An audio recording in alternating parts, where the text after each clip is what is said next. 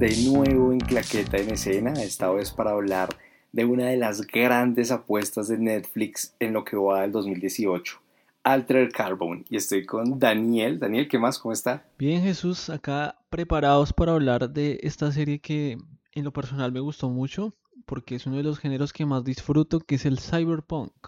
Sí, estoy totalmente con usted. Eh, como ya le dije la vez que hablamos de Blade Runner, soy súper fanático de toda esta estética, de lo que representa. Y Altered Carbone recoge todo esto que hemos visto en Blade Runner, en Ghost in the Shield, en de pronto Akira, en Matrix, y es un juego visual llevado al 2018 de una historia potente, fuerte, que está basada en una novela del 2002, también llamada Altered Carbone, de Richard Morgan bueno, ¿qué consideraciones así iniciales le da, le da lo que fue la serie? 10 capítulos, por fin Netflix quitó el trauma que tiene con sus 13 capítulos.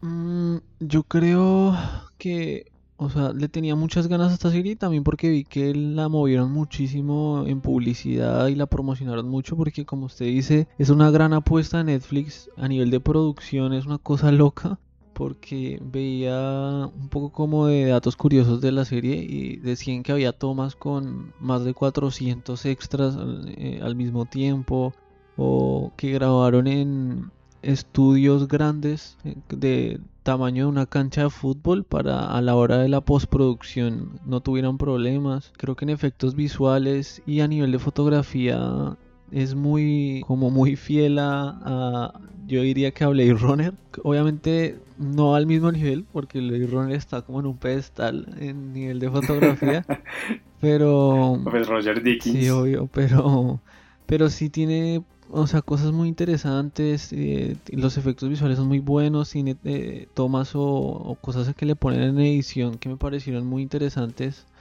Y, y en medio de todo, aunque obviamente sentí que era como, si nos ponemos a verlo, es como casi la misma historia o una historia muy similar a, la de Blade Runner, pero me parece que tiene ideas eh, como muy originales y que resultan muy atrapantes eh, de esta serie. No, y total, por ejemplo, yo llegué a Alta de Carbon porque entré un fin de semana a Netflix, como que dije, uy, hace rato no veo nada, qué estará pasando, a ver qué serie me pongo a ver, y me salió así de entrada Altered Carbon y dije, ni la había escuchado. No recuerdo cuándo salió, como en febrero, más o menos, a mediados de febrero que salió esta serie. Sí, como el 2 de febrero. Y me puse a buscar en Twitter, pues, qué se decía de la serie. Vi uno de los mejores BTLs que he visto de una serie y fue la publicidad que hicieron en Madrid. Yo no sé si usted la recuerda, que fue como en un paradero de bus, tenían metido uno de los cuerpos. Y lo que ah, usted dice, sí, como una funda, como una funda que bueno, ya les explicaremos un poco más y bueno, para que los, que se vieron la serie entienden también a qué nos referimos, pero le metieron mucho en la publicidad activa, se nota y es que es un proyecto a gran escala, porque el libro que salió hace 16 años ya había sido visto por algunos directores, ya gente se había interesado y fue la ETA Calagridis, si no me equivoco, pronunciando el apellido, que fue la que se pudo hacer con los derechos y ella se hizo con los derechos hace más de 15 años. Ella tenía la idea, por lo que estuvimos investigando, de hacer una película con esto, pero nunca sintió que estaba en el momento adecuado porque decía la historia es tan compleja y tan diversa como tantas aristas que dos o tres horas se quedan cortas para narrar solo lo que es el primer libro, porque además no solo es un libro, Sí, además, hablando un poco más de ella, eh, fue la. Fue guionista en Terminator, también fue productora ejecutiva en Avatar y productora y guionista en La Isla Siniestra. Entonces creo que es una mujer que realmente sabe lo que hace. Y que le tiene el toque ahí al género de ciencia ficción, ¿no? O sea, le tiene la, la medida y la pulsera. Aunque yo sí tengo que decir que Terminator me pareció malísima, pero La Isla Siniestra me gusta bastante. Es de esas buenas películas que tiene por ahí DiCaprio. Sí. Medio escondiditas. que pasaron un poco desapercibidas, yo creo. Mm, total. Bueno, y también es importante hablar de Josh Kinnaman, que hace de Kaleshi Kovacs, el protagonista. Bueno, Kaleshi Kovacs es realmente interpretado por tres actores durante toda la serie. Eh, pero el que más tiempo de rodaje tiene es Josh Kinnaman, eh, famoso para mí internacionalmente por su papel como el candidato Conway en House of Cards, también otra de las grandes producciones de Netflix. también por el como Rick Flag, ¿no? Sí, en, en, Suicide Squad. Un actor sueco que, como dato también curioso, se leyó la novela y dio sus apreciaciones. Entonces, por lo que estábamos viendo, es interesante que Josh y la ETA vieron y leyeron la novela previamente y decían que entre ambos tuvieron muchas discordancias. Y eso lo que hace es agregarle muchísimo más valor a la serie porque uno dice qué complejo es lo que se quiere contar. Esta primera temporada abarcaría el primer libro y eh, veía como que ella, la ETA, decía que para este segundo, eh, digamos, segunda temporada que ya está confirmada, es mucho más difícil porque en el libro ah, habla ella que hay como batallas eh, en el espacio y ahí como empieza a haber relación con los otros planetas que hablan en la serie como lo, eh, como la relación con la otra tipo de vida extraterrestre. Y es un poco más complicado tanto que ella se acercó al escritor eh, original de los libros para que le ayudara como a tratar de aterrizar un poco más la serie a las expectativas y al presupuesto con el que cuenta Netflix, ¿no? siendo que igual esta es una de las series a las que Netflix más plata le ha metido. Estuve buscando la cifra, yo no sé si usted la tenga por ahí, pero no, no la, he, encontrado. En Netflix es, y pasa muy difícil, todas las producciones, o sea, Netflix se guarda mucho esos datos de, cuánto invirtió en sus producciones. Eh, y es muy difícil encontrar esos datos de, plata en, Netflix. Sí, pero yo lo que estuve leyendo fue que fue una de las series más ambiciosas, sobre todo también se entiende porque en escenas particulares se usan más de 400 extras, los estudios llegaban a ser del tamaño de un campo de fútbol para pues después poder trabajar el tema de la postproducción, entonces se ve la importancia que también Netflix le tomó a esta serie. Y quisiera hablar un poquito más de Richard Morgan, que fue el escritor de las novelas de Takeshi Kovacs. Él tiene tres novelas que giran en torno a esta o sea, esta historia. Está Altered Carbon, que es la número uno, Broken Angels, que sería pues en la que está basada, en la que ya hablaba Daniel la segunda temporada, y Walking Furies. Él también, como tema interesante, ganó el premio Philip K. que bueno, como los que amamos el cyberpunk sabemos, pues Philip K. Dick fue el escritor de Sueña en los androides con ovejas eléctricas, el libro que que después... Eh, Está basado en Blade Runner. ajá, se basa, se basa en Blade Runner. Entonces es bien interesante también ver cómo él toma estos detalles, porque sí siento que la serie quiere jugar mucho con eso y desde el piloto, que para mí es el capítulo más vendedor, se siente eso. Y lo hablábamos antes de empezar. Y tiene que ser el más vendedor, ¿no? Porque sí, bueno, en toda la serie que... es el... Yo cuando lo, empecé a ver, usted a seguir viendo. Le juro que no sabía con qué me iba a topar, no tenía nada, nada de idea de qué venía.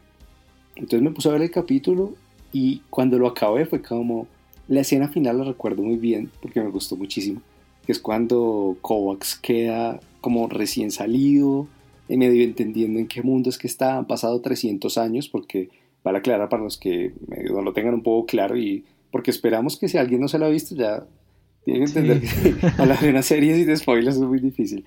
Entonces, Kovacs eh, siente como lo, lo, fuerte que, que, es ahora el mundo.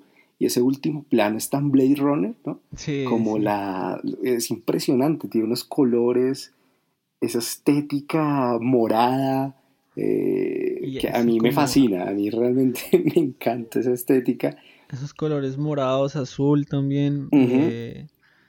Y es muy interesante el detalle que de este capítulo el director es Miguel Sapochnik, que tiene un currículum que nos llama muchísimo la atención porque eh, Sapochnik ha sido director de Game of Thrones, de dos tal vez de los mejores capítulos que tiene Game of Thrones, como es de la batalla de los bastardos y vientos de invierno. Y aquí se siente también el poder que él tiene. Creo que fue una grandiosa decisión meter un director de tanto reconocimiento en, una de las grandes apuestas, ¿no? El primer capítulo eh, a mí también me enganchó muchísimo, porque no sabía tampoco muy bien de qué se iba a tratar la serie. Y empecé a ver la serie y me vi, no sé, como dos, tres capítulos de una porque me gustó mucho como la, la premisa de, de, la serie y como de esas preguntas que genera de qué pasa si se altera el orden natural de la vida, ¿no? Y, y es algo de lo que siempre aborda un poco el cyberpunk, de, de ese existencialismo de definir también eh, que hasta qué punto qué cosa es un humano y qué no es un humano, o qué se considera una vida. Y es algo que vemos también en eh, como en los personajes como Poe, que es el, eh, el hotel. la inteligencia artificial del hotel. Y, y, creo que también vale la pena aclarar que una de las grandes premisas es el tema de tener una vida eh, pues, infinita, ¿no? ¿Cómo es que se, se dice ser? Que, pues, que, que, que uno pueda morir porque ni Blade Runner ni Ghost in the Shield lo habían tratado porque una cosa es ser un replicante, eh, el estilo Ghost in the Shield, y otra es ser mitad cyborg, al estilo, perdón, Blade Runner antes, ahora Ghost in the Shield. Pero esta película tiene un concepto interesantísimo que son los discos en la columna.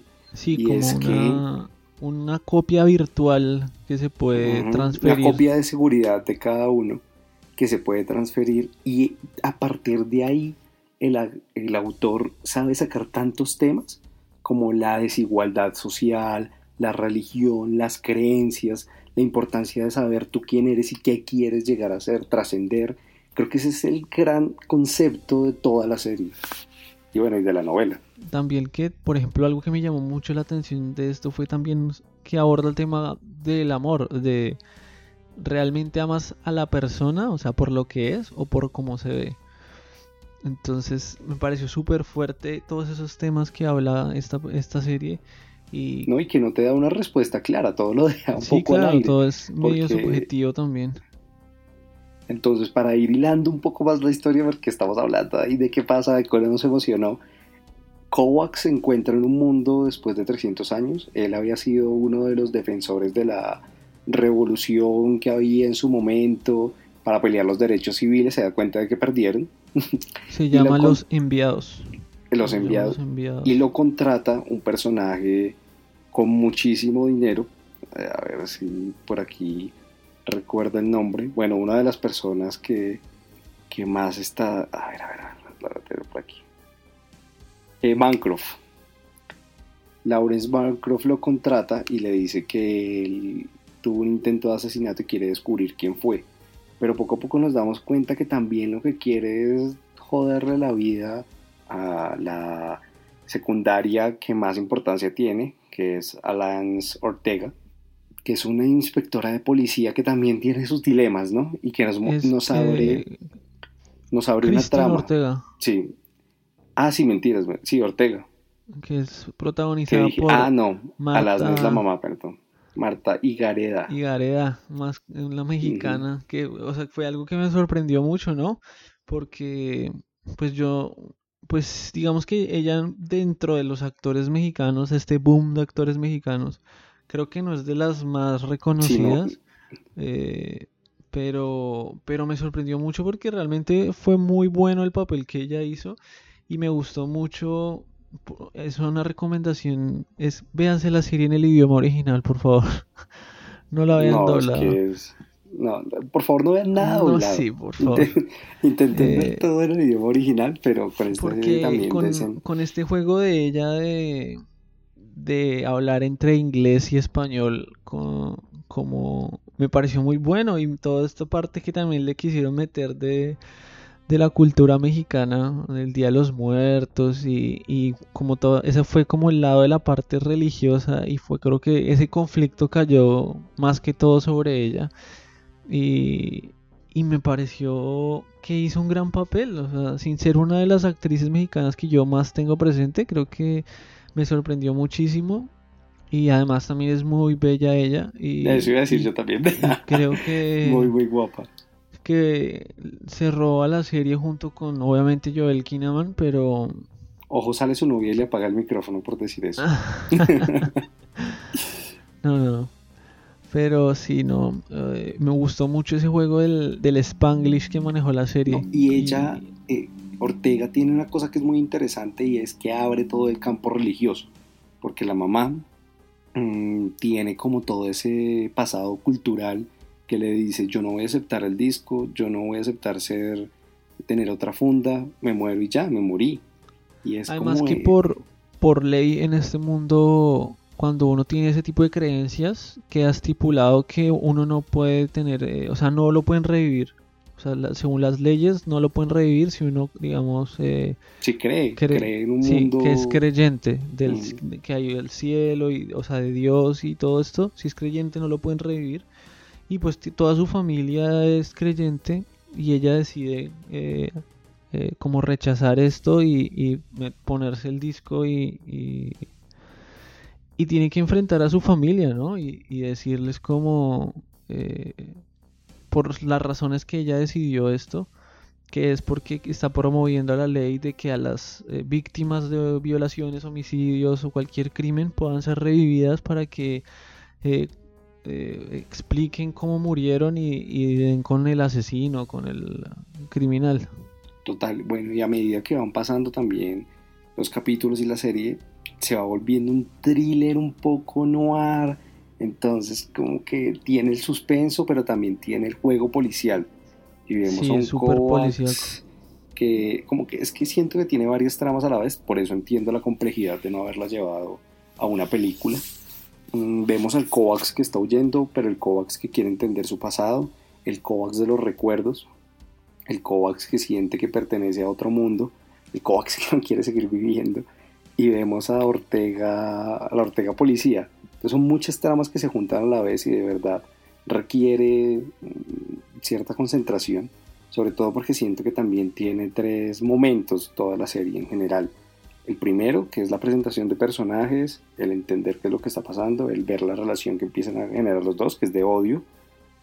Mm, el segundo, cuando se dan cuenta que se necesitan mutuamente y que al final tienen objetivos paralelos y similares viendo también ese mm, como esa unión con otros, otros personajes y vuelvo aquí a lo del amor por el personaje de el negro que se me olvida realmente el nombre Vernon, ¿no? Vernon Elliot y como él a la esposa se la quitaron él está totalmente enamorado pero se la devuelven en una funda como un hombre entonces ese juego también del amor de usted que está enamorado y es chocante, ¿no? Yo creo que nadie sabía que... Yo cuando vi esa escena decía, ¿qué haría uno?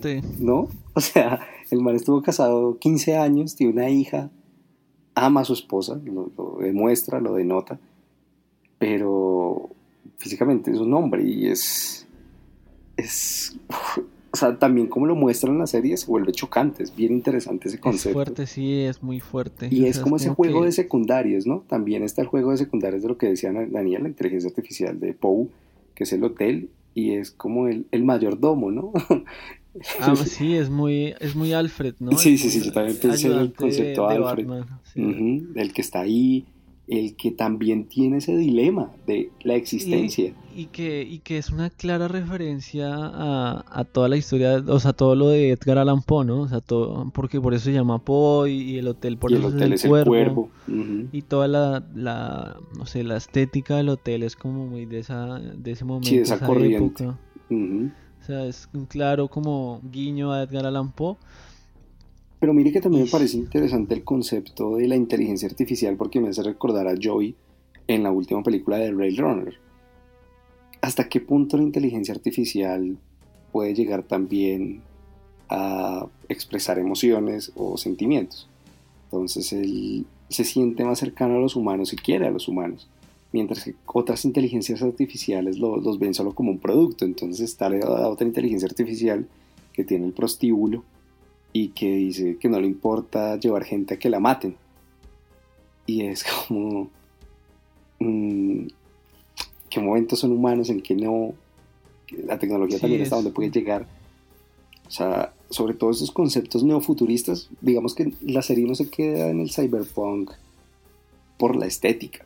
También maneja los conceptos que el cyberpunk ha manejado, que es el dilema de la tecnología, el saber qué está bien y qué está mal, el tener que vivir con eso. y, darse palo, por así El existencialismo, sí, eh, yo, lo sentiría un poco cósmico, como de, de decir exactamente qué estoy haciendo en el universo, porque después cuando vemos la llegada de la hermana de Kovacs, que ese es un giro que yo no me esperé en la serie, la verdad. Sí, yo la mm. verdad tampoco lo esperé. Me pareció interesante, pero fue uno de los momentos más débiles para mí también de la serie. A mí me sorprendió, pero siento que se desaprovecharon muchas cosas y quedaron muchísimas cosas en el aire. Porque, o sea, en un momento nos muestran como que la hermana era un montón de personas. O sea, la hermana era la niña que está en el museo, era la coleccionista de la serpiente, era el negrito que manejaba las pandillas. Y es como, o sea, por ejemplo con lo de este man, este personaje, el, negrito me parece que quedó como en el aire ese personaje, o sea, esa funda, digamos. O sea, como apareció un momento y sabíamos que era ella, pero no sabíamos tampoco el, fin de, de, ese, de esa funda o el, por ejemplo, eh, no sé, me pareció que se desaprovechó un poco ese concepto de que la hermana era todos. Yo, también, un, poco en el aire. Porque el primer concepto que nos quiere mostrar la hermana, pues a mi parecer, es lo que la plata puede hacer en un mundo en el que la tecnología manda. Pero eso ya lo vimos con Bancroft. Bancroft hace lo que quiere, la esposa Miriam también hace lo que quiere viene al final súper subyugados a todos los hijos. Bancroft lleva viviendo casi mil años. Además es muy interesante y eso sí nunca lo habíamos visto en nada cyberpunk. Los dos mundos, ¿no? El mundo muy cyberpunk y el mundo del cielo. Ellos tienen una palabra que usan para el cielo. Alirium, alirium. El, sí, el alirium, que es en las nubes, sobre las nubes. Y es también la muestra de cómo el dinero puede hacer eso. Y siento que la hermana de Kovacs lo que hace es también el dinero y el poder a donde te llevan, ¿no? Porque ya... Bueno, dinero, poder y amor, tal vez. Algo que me pasó con ese personaje es que eh, hubo un momento, creo que ya hacia los últimos capítulos, que ya me daba un fastidio porque era como una obsesión absurda con el hermano. Sí, a mí también. Es que sentí que fue el punto más débil de la serie, la verdad. O sea, sí que yo no entendía esa obsesión absurda con el hermano de que tenemos que estar juntos, pero ella te alejó de mí, una cosa así re enferma, que como que salió así de la nada y no, no, o sea, como que no me cuadraba mucho. Pero sí, o sea, creo que es de los vacíos que me, me quedaron con la serie. Me gustó mucho, cosas que me, me parecieron muy simpáticas fue cuando eh, Ortega revivió a la abuela en el cuerpo de, de un man. Ah, del matón.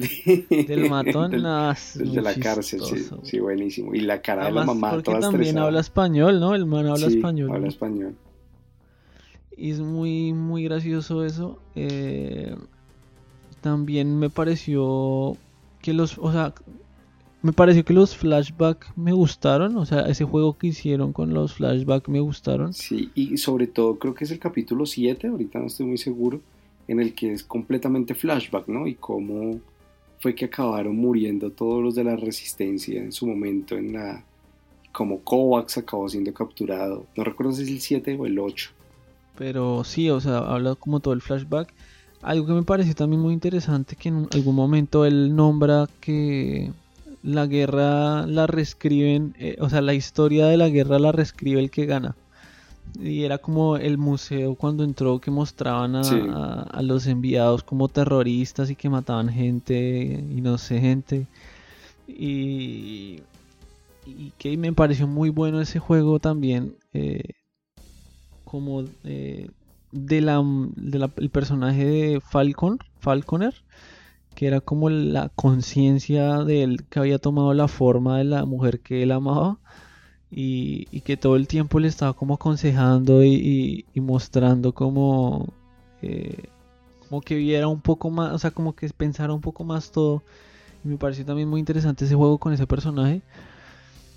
Y pues no sé, o sea, siento que en medio de que quedaban muchas cosas en el aire, también la serie cierra bien o mal, pero cierra muchas cosas. O sea, no queda, siento que yo para otra, la otra temporada no, no quedan sí tantas cosas en el aire.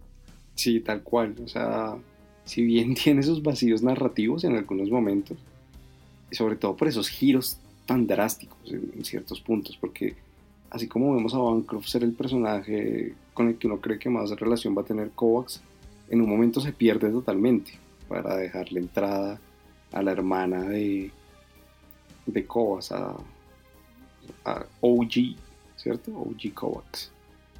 Y también siento que, entiendo a la directora un poco, pues no he leído la novela, pero sí es una, una construcción que eh, pide relatar muchos momentos, facetas, eso lo lleva a complicarse.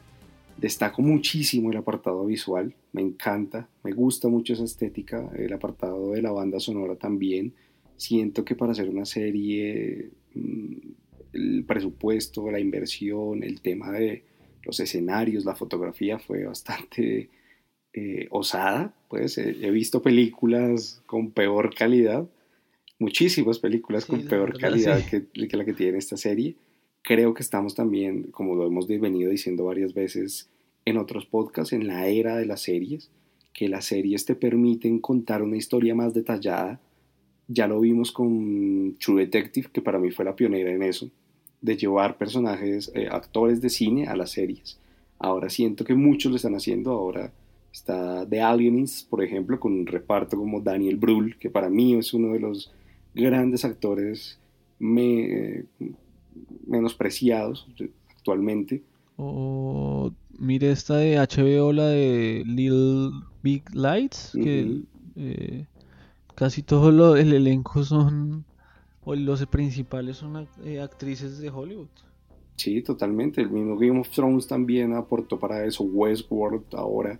Siento que la serie te permite una, bueno, Breaking Bad también en su momento fue eh, una de esas grandes apuestas, pero es que la serie te permite crear el personaje de una manera muchísimo más detallada y los directores están dando cuenta. Una plataforma como Netflix que le cambia tener un metraje de 10 horas a uno de 3 es permitirse de pronto tener más, más desarrollo. Entonces, si estamos en una era en la que series como esta revalidan el formato, eh, antes de empezar a grabar decíamos con Daniel, hay tanto para ver que ni siquiera sabemos con qué tiempo eh, podemos ver todo, pero vea. que ver, o sea, no, exacto, salen, ahora este ha salido una nueva película también de ciencia ficción con Natalie Portman de Netflix. Yo creo que usted ya la vio, ¿cierto? Yo no. Sí, Aniquilación. Yo todavía no la he visto, pero queda uno impresionado con la producción de contenido en la que estamos en este momento. Yo creo que, hay que... Es más, creo que en, en, este momento creo que Netflix rompió el récord en un año de de producciones por una sola productora, creo que tiene el récord Guinness, o sea, ya es...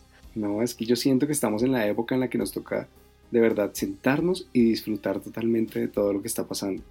Porque nunca en la historia se había generado tanto contenido, series como esta, que a la gente que le guste el cyberpunk seguramente lo va a disfrutar, a la gente que le guste la ciencia ficción le va a gustar, la gente que le, que le guste la ciencia ficción, a la gente que le guste todo el tema de, de los temas policíacos o cosas así, les va a encantar. No, y yo la verdad que, que con ganas de leer, que con ganas de leer la, la novela y si bien es una serie que tiene sus detalles que se podrían mejorar, yo particularmente la califico con un 4-2 porque tiene cosas muy muy interesantes.